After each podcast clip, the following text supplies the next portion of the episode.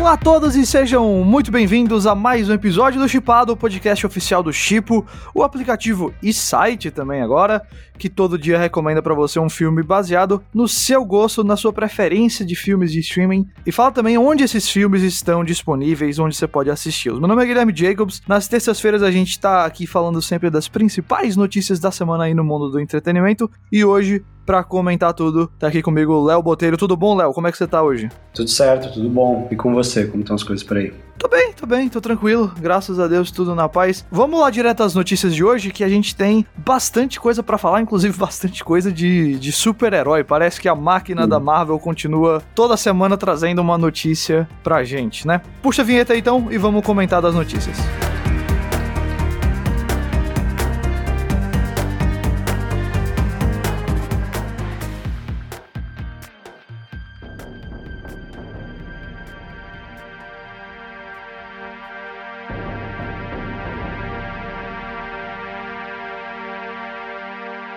A primeira notícia de hoje tem a ver com o famigerado, infame, que eu não aguento mais e nem lançou ainda Snyder Cut do filme da Liga da Justiça, né? Ou, ou, como a Warner tá chamando, a Liga da Justiça de Zack Snyder, que vai sair ano que vem no HBO Max, dividido em quatro partes de uma hora cada. Vai ser um, uma, um filme em forma de minissérie, na verdade. A gente sabe toda a história. O Zack Snyder teve que sair da direção do filme por conta de uma tragédia pessoal. O Joss Whedon assumiu e depois o filme seguiu outra direção criativa, bem diferente da que ele gostaria. E agora ele vai ter a chance aí de fazer este filme depois de vários, vários anos, com o pessoal pedindo pedindo para que o Snyder Cut, né, o corte do Zack Snyder fosse lançado. E aí ele tem revelado algumas coisas. Essa semana a gente descobriu dois pedacinhos de informação aí no, de novidades. Um deles é que o Joe Mangello, que foi o, o Exterminador, ele apareceu na cena pós-créditos do próprio filme da Liga da Justiça, vai ter um papel maior, estará presente no, no Liga da Justiça do Zack Snyder, mas não é só ele de vilão do universo DC cinematográfico que está voltando. Na verdade, o Coringa de Jared Leto, que apareceu lá no Esquadrão Suicida em algumas poucas cenas, porque várias cenas deles foram cortadas, também estará nos filme, no filme. Ele não estava nos planos iniciais, né, no, no, no Liga original,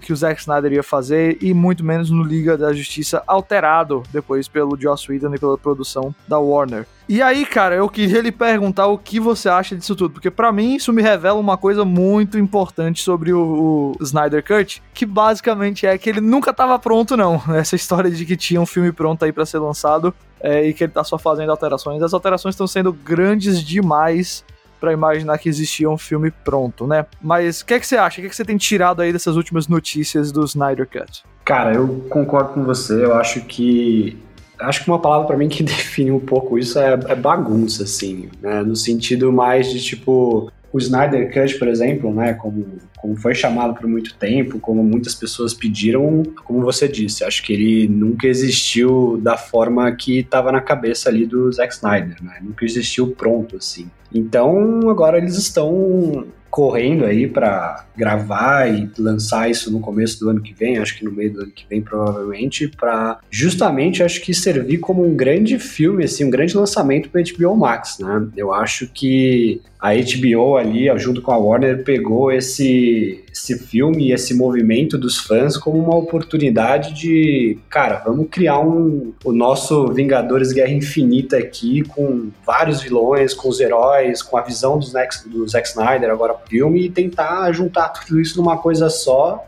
e vamos, né, enfim, soltar isso aqui dentro da nossa plataforma como algo para impulsionar as pessoas a assumirem ela, né? Então, até por isso o formato de, de uma minissérie, né, vão ser quatro episódios, acho que isso também é uma faz parte dessa estratégia da HBO e junto com a Warner de puxar bastante gente para dentro da plataforma com, com a Liga da Justiça, né? Mas assim, eu acho que Cara, você colocar ali quatro vilões, né? Então, colocando ali Coringa, colocando Darkseid também, eu, eu sinto que vai ficar um pouco complicado, assim. Como que você vai dar espaço para tanto personagem, tanto personagem do alto escalão da DC Comics, né? Eu acho que você tá certo, porque o Thiago tava até comentando comigo, o Thiago não tá aqui hoje com a gente, mas ele comentou comigo dessa notícia pelo WhatsApp. E ele tava me dizendo de como ele acha que talvez a Warner queira fazer aí o, o Snyder verso dentro do HBO Max. Seguir o que seria a visão do Zack Snyder pro universo DC caso ele não tivesse saído. Mas o que eu fico pensando é que eles não vão fazer isso não. O que eu fico pensando é que eles vão fazer, na verdade, é o Snyderverse no Liga da Justiça. Eles vão pegar tudo que o Zack Snyder ia fazer pro Liga da Justiça parte 1, lembrando que originalmente era Liga da Justiça parte 1 e depois parte 2, e qualquer outro extra que ele tivesse ali de ideias, coisinhas que ele plantou sobre o Batman, sobre a relação dele com o Coringa, sobre o Robin morto, sobre é, a Liga dos Vilões, né? Já já vai ter alguma notícia aí que o Jesse Eisenberg tá voltando para ser o Lex Luthor, mas tem um papel maior como o Lex Luthor, sabe? Não duvido. É, que, que ele tava no original, mas eu acho que ele, se pá, tem um papel expandido. Então, eu acho que o que o Snyder tá fazendo é meio que tentando pegar tudo que ele queria fazer e dizendo, olha, já que essa é a minha chance, e pode ter certeza que essa chance dele é uma chance onde ele recebeu carta branca, sabe? Faça o que você quiser, meio que pagando o que devem a ele, digamos assim. Ele tá pegando, e veja, eu não, também não tô fingindo aqui que eu falei, né? O filme não, tá, não tava pronto, e não tava mesmo, não. A ideia de que esse filme tava pronto é uma ideia que não é verdade. Mas eu também concordo com as pessoas que dizem que ele tá fazendo adições que não estavam no plano original. Isso com certeza tá acontecendo também. Porque eu acho que ele tá vendo essa, esse, essa minissérie, na verdade, agora, né? Não é mais nem um filme, e dizendo assim: eu tenho a chance de fazer tudo o que eu queria aqui agora. Então eu vou fazer tudo o que eu queria aqui agora, vou enfiar todo mundo de volta. Tô chamando os atores para gravar cena nova sim, né? O budget que ele recebeu é bem grande, é maior que muitos filmes que saem hoje em dia no mundo. E ele tá simplesmente tipo, é tudo ou nada para ele, sabe? Ele vai fazer tudo o que ele tem para fazer mesmo e a gente que se vire com o que vier. Eu acho que a chance de ser uma bagunça é enorme, porque eu acho que o Snyder não é exatamente o melhor contador de histórias do mundo do cinema. Eu acho que ele tem um talento muito claro, uma visão muito clara para visuais e ele usa muitas vezes esses visuais como muleta para compensar a falta de, de história. Só que eu olho, por exemplo, pro Batman vs Superman, que é um filme que já tem bastante coisa ali. Tem, tem que introduzir o Batman, tem que continuar a desenvolver o Superman, tem que introduzir o Lex Luthor, ainda tem o, o, o Doomsday no final do filme. A, a, Mulher Maravilha tá no filme, ele começa a preparar o terreno pro Liga. Tudo isso. E o que é que aquele filme é? Aquele filme é uma bagunça. Então a ideia de fazer uma coisa que tenha ainda mais fatores do que aquele filme, rapaz, não me dá muita fé, não. Eu não sei você, mas não me dá muita fé. É, eu também não. Assim, eu admito que quando saiu o primeiro trailer ali com o Leonardo Cohen tocando na, na trilha sonora do, do, trailer, eu fiquei. Me deu um pouco de arrepio, assim, deu aquela, aquele um pouquinho de hype, assim, mas quando você para pra pensar e começa, putz, tem muitos vilões, você tem muitas, né, parece que as coisas não estão sendo feitas de uma maneira que realmente não é aquele Snyder Cut que você tinha na cabeça que já estava pronto, pensado, que já ia sair de uma forma que estivesse redondinha, né? Parece que ainda está sendo construída e, e justamente como você falou, com essa carta branca, cara, é a oportunidade dele de colocar tudo que ele sempre quis ali, do jeito que ele queria, e ele tá fazendo isso, aparentemente, né? Assim, acho que vai ser uma coisa bem curiosa, porque se for algo que agrade as pessoas, né, que digamos que tem uma recepção boa, eu acho que pode, pode influenciar muito assim no que a gente pode ver nos próximos anos, talvez dentro da DC, né? Mas influenciar como? Você acha que dando mais projetos pro Zack Snyder ou influenciando outros projetos que não tem a mão dele? Cara, não sei. Eu acho que sim. Eu acho que se isso tiver uma boa recepção assim, se trouxer bons números, por exemplo, para para HBO Max, eu acho que é uma chance de darem mais projetos na mão dele, assim, não sei se... Ai, ai, como, céus. É, não sei se, como o Thiago falou, de criar um Snyder verse, assim, dentro da HBO Max, mas eu acho que, cara, se der certo, qual, é, qual seria a razão da HBO não continuar, né? Então não sei, eu acho que eu acho que é um filme que é muito importante nesse sentido, assim, ele vai determinar muito qual o caminho do futuro, assim, da DC, principalmente dentro da plataforma da HBO Max. Tá certo, eu concordo com isso. Vamos ver o que acontece então com o mundo DC vamos. no HBO Max. Mas agora vamos trocar de marcha e falar de Marvel.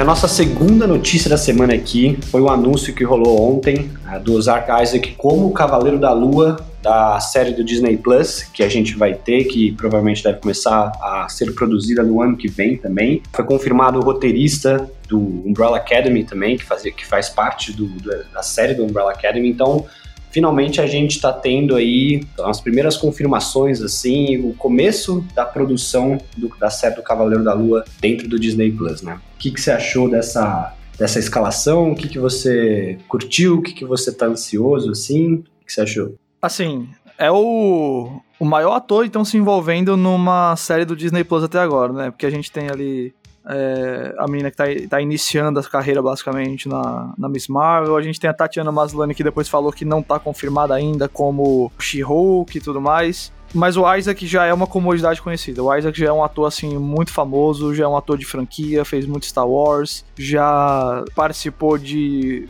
filmes grandes como Ex Machina, como Operação Fronteira, e que não é só um ator assim de carinha bonita e consegue ser carismático, sabe? Mas também é um ator de tremenda qualidade, assim, ele sabe atuar bem pra caramba. Se você assistir lá, sei lá, o Ano Mais Violento ou o próprio Ex Machina que eu comentei, você vai ver que ele se garante muito em O Cavaleiro da Lua é um personagem muito curioso, ele é um personagem vamos dizer assim, nível C hoje em dia na Marvel, eu acho. E ele já passou por algumas fases diferentes, né? Ele tem meio que uma espécie de esquizofrenia, que ele escuta vozes dentro, ou personalidades diferentes, na verdade, melhor dizendo. E aí ele fica fica meio que o, ouvindo essas vozes, sem saber o que é verdade ou não. Depois foi revelado que ele tinha uma ligação com, com deuses egípcios, né? Aí depois ele voltou agora como meio que um, uma espécie de, não mafioso, mas um, um profissional que chamava Mr. Knight, né? Senhor Noite, ou Senhor Cavaleiro, na verdade. Ah, então ele já teve várias encarnações e, e, aspectos diferentes nos quadrinhos. Resta ver qual que eles vão abordar mais. Mas em todas elas é um personagem que ele tem esse, vamos dizer assim, esse desequilíbrio. Então, eu gosto muito dele, eu acho o conceito do personagem muito legal. E eu me interesso muito em ver como ele vai interpretar isso, né? Qual, qual dessas versões, o quão louco ele vai ser. Eu chutaria que vai ser uma versão um pouco mais clássica dele, não mais essa recente que eu comentei agora. Vamos introduzir o básico do, do Cavaleiro da Lua antes de tentar alterar alguma coisa nele, assim, de mudar a abordagem dele. Mas, assim, eu gosto muito da escalação. Ele, ele tá ainda em. O pessoal falou, ele tá em negociações, só que, pelo visto, são negociações já finais, porque isso foi mandado para todos os trades, todos os, os veículos lá de, do, dos Estados Unidos, Los Angeles e tudo mais. E claramente ele é a escolha da Disney, né? Acho que eles estão fechando aí detalhes de contrato e tudo mais, mas para mim tá bem claro que ele é a escolha da Disney. Então, eu gosto muito do ator, eu acho ele um ator muito talentoso e eu, eu sempre imaginei que uma hora ia chegar a vez dele também no universo Marvel. Eu realmente só não esperava que fosse o Cavaleiro da Lua. Achei que pelo, pelo cachê dele ele ia querer um personagem maior, mas eu, putz, é, é, eleva a série. Já era uma série que eu acho que tem muito potencial para ser interessante, mas com a presença dele fica ainda mais legal. E para você, como é que ficou essa notícia aí? Eu, eu, gosto muito dele como ator, assim, eu acho que em Star Wars, ele, no primeiro Star Wars ali, no que ele atua, no Despertar da, da Força, ele, acho que ele é um dos meus personagens preferidos ali, justamente pela Acho que como ele é introduzido, e eu gosto muito do Isaac, então. E eu tô muito curioso, porque o Cavaleiro da Lua, ele, ele é muito conhecido, assim, dentro do universo dos quadrinhos, como um Batman da Marvel, né? Ele tem muitas semelhanças, digamos assim. Ele é um detetive, ele é um cara rico também, é, anda de noite aí vestido com uma, com uma roupa, então. Ele tem muitas semelhanças assim, e eu acho que talvez acho que o que diferencia ele muito do Batman também é um pouco dessa, até como você falou, né? O, o que acontece nos quadrinhos é que esse o Mark Spector, que é um mercenário, assim, né, atuava na CIA e tudo, aí começa a atuar como mercenário, ele vai pro Egito, e no Egito ele acaba morrendo e ele é ressuscitado por um deus egípcio. E ele tem que ser quase um servo, assim, desse deus egípcio. E aí você não. E aí, como você falou, né? Ele tem essas personalidades diferentes também. Então você nunca sabe. Ele, ele brinca nos quadrinhos, brinca muito com isso de o que, que é realidade e o que não é, né? O que, que tá dentro da cabeça e o que não é. Então acho que, além de ser interessante porque pela primeira vez acho que vai ter uma abordagem da mitologia egípcia dentro de uma né, de uma produção da Marvel também então fico curioso para ver como que eles vão abordar isso, que é um pouco é uma mitologia um pouco mais distante assim do que a gente costuma ver nas produções da Marvel. Mas eu acho que o fato mais interessante aqui, e aí acho que também é por isso que eu fiquei muito feliz com a contratação do, do Isaac, é que ele é um grande ator e acho que esse papel vai requerer uma pessoa que tenha essa, essa habilidade, né? Então, por exemplo, você tem aqui três, né? O Mark Spector, ele tem várias personalidades diferentes. Você tem, por exemplo, a do próprio Mark Spector, né? Que é a principal, que é desse, desse mercenário, que uhum. vira o Cavaleiro da Lua e tudo. Você tem o Steven Grant, que é basicamente um Tony Stark ali, a, uma personalidade mais de um, de um homem rico, de um produtor de cinema ali que ele tem. Você tem o Jack Lockley, que é um taxista de Nova York. Então você tem várias personas diferentes ali para esse mesmo personagem. Então acho que vai ser interessante ver e acho que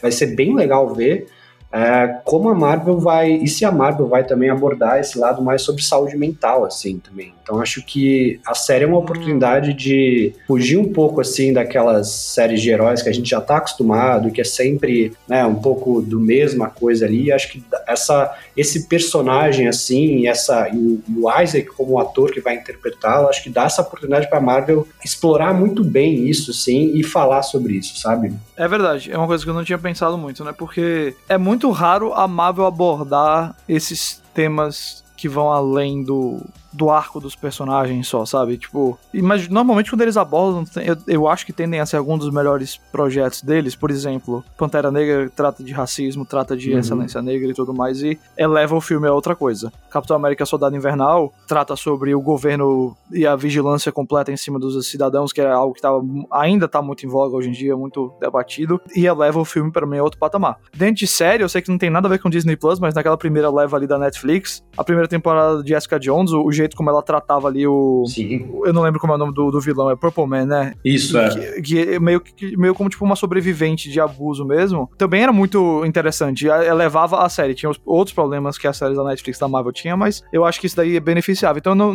eu tô curioso para ver como é que eles vão abordar isso tudo. Mas enfim, tá longe ainda. A série não tem nem data para começar a ser produzida, muito menos data de estreia. Mas já ficamos no aguardo aí, porque a, a escolha aí do Oscar Isaac foi uma escolha, sem dúvida alguma, muito interessante.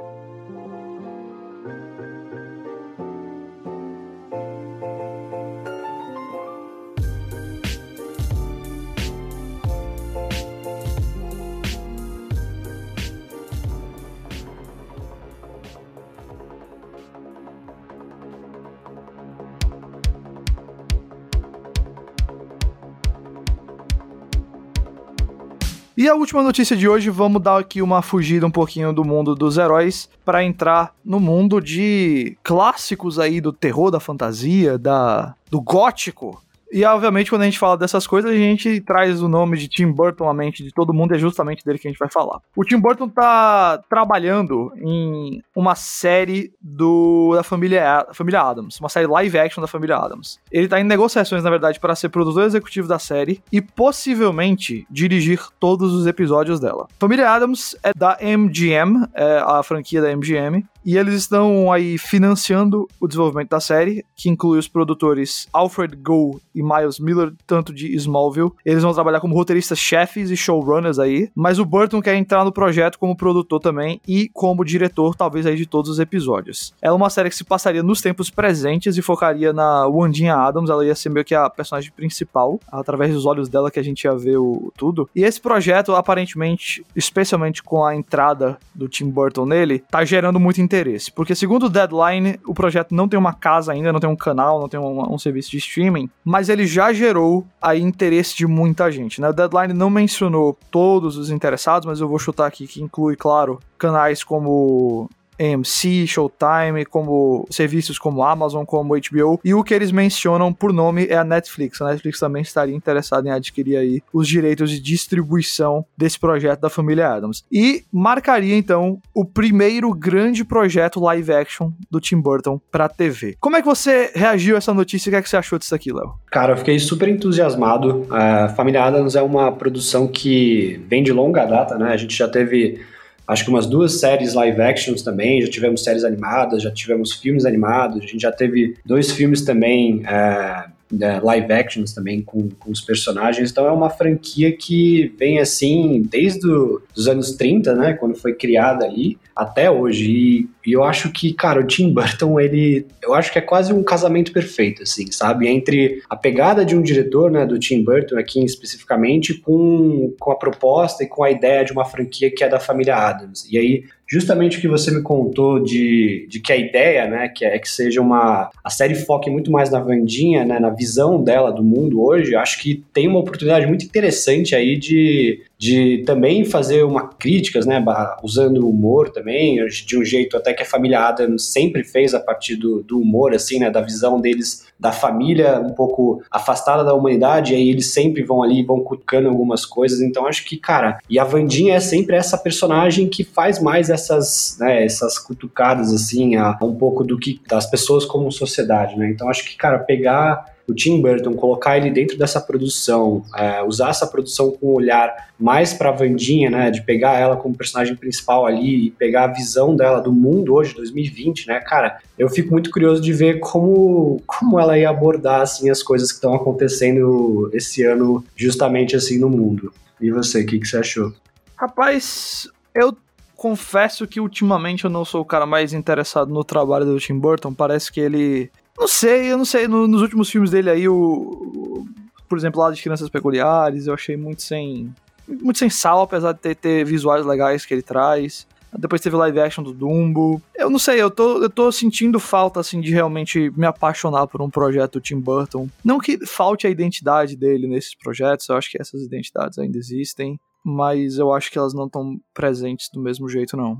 Sei lá, eu não, não, não, acho que ele tem estado na melhor fase dele. Aí eu olho para isso aqui como com dois olhos, assim, né? Eu não tenho muita ligação com o Família Adams, não é algo que eu. Assim, eu assisti a série live action já também, via quando era mais novo. Uh, achava legal e tudo mais, mas não tenho muito apego emocional e tudo mais. Só que eu olho para esse negócio aqui mais pelos olhos realmente do envolvimento de Tim Burton. Porque de duas umas, ou isso aqui vai ser tipo mais um desses projetos meio que sem graça dele, especialmente é, ele estando apenas como diretor e não talvez envolvido mais na criação do projeto. Não vai ser o showrunner, não vai ser o roteirista e tudo mais. Por outro lado, se ele tá interessado assim e quer até pensando em dirigir todos os episódios, então talvez realmente ele queira realmente deixar a marca dele no projeto e aí podia ser algo que renovasse aí o interesse no Tim Burton ou renovasse ele criativamente, talvez trocar de meio, né, de cinema para TV, de um jeito que ele não fez até hoje, porque realmente esse seria o grande projeto live action dele até agora, o primeiro grande projeto live action dele em televisão. Talvez isso tudo seja o que ele precisa para dar aí uma refrescada na sua criatividade na forma como ele aborda as coisas e enfim, trazer uma visão nova, trazer uma pegada nova para o estilo do Tim Burton, a usar algo que é serializado e não não só um filme, sabe? Então, eu fiquei interessado sim, não tô, não posso dizer que eu tô mega ultra empolgado, mas é o tipo de projeto que assim, primeiro que Tim Burton e Família Adams fazem todo sentido juntos, né? Só fico curioso para ver realmente como vai ser o resultado, especialmente se tratando de uma série assim em tempos atuais normalmente eu associo o Burton a coisas não tão atuais, mas coisas que permitem que ele brinque aí mais com o design dos personagens, o figurino e tudo mais. Então, não vou dizer aqui que é o, que é o projeto que eu mais me empolgo para ver, mas sem dúvida alguma ele envolve coisas o suficiente para me deixar interessadíssimo. Boa, legal. Vamos ver, vamos ver. É isso então, vamos ver.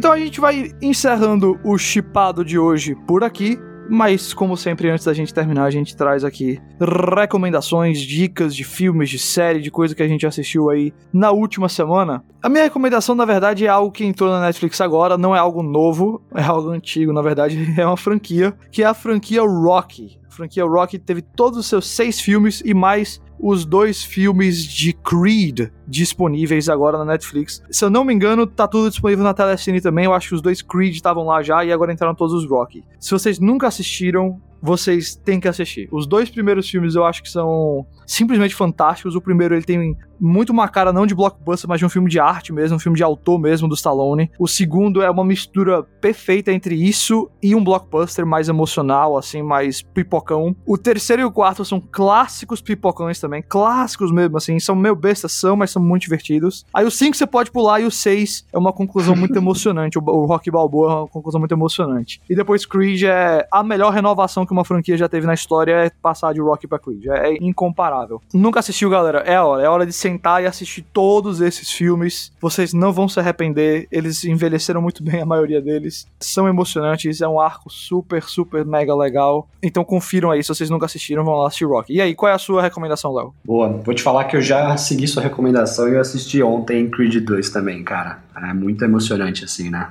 Rock é uma franquia muito querida. Mas uh, vamos lá, acho que minha, minha recomendação aqui é de uma minissérie que eu assisti nesse final de semana aqui na Netflix também, chamada O Gâmbito da Rainha. Ah, sim! Conhecem? Tava interessado nela, bacana? Pô, cara, é muito legal. Uh, são sete episódios, né? Uma minissérie mesmo, uh, um arco fechado ali. E ela fala de uma menina, uma, uma órfã, na verdade, que é uma gênia do xadrez e que ela vai crescendo assim, né, dentro de um orfanato e ela vai crescendo com esse interesse também pelo xadrez e, e também tem muito uma discussão sobre dependência de medicamentos, sobre né, o papel da pressão que o universo de xadrez, né, de você ser um cara, o xadrez você começa ali, tem né, jogadores com 10 anos, com que são ainda crianças, então existe muito uma pressão, principalmente para jogadores mais velhos de você se tornar o melhor, né, de você ser o melhor ali. Então, conversa muito e discute muito sobre tanto sobre a personagem assim, a evolução dela dentro de, do xadrez, mas também muito sobre esse papel da pressão, da competitividade, é, de dependência é, de medicamentos. Então, cara, é uma minissérie muito legal. É, eu matei ela num dia, assim, no final de semana. E eu super recomendo, assim, até para quem não, não, não curte xadrez ou nunca se interessou muito por xadrez, assim, acho que a série faz um papel muito legal de mesmo para quem não gosta, assim, ou para quem nunca se interessou muito, ela consegue te deixar bem na adrenalina, assim, quando você está assistindo uma partida de xadrez, por exemplo. Então, putz, é fica aqui minha recomendação, que é muito legal. Ok, show de bola a recomendação, então, aí pro pessoal assistir. É, o Gambito da Rainha, então. Tava interessado, tem a Anya Taylor-Joy, né, que a gente comentou semana passada, vai ser a Furiosa Sim. mais nova, então, quem quiser conhecer mais da atuação dela, pode aproveitar. Aí. E ela tá muito bem.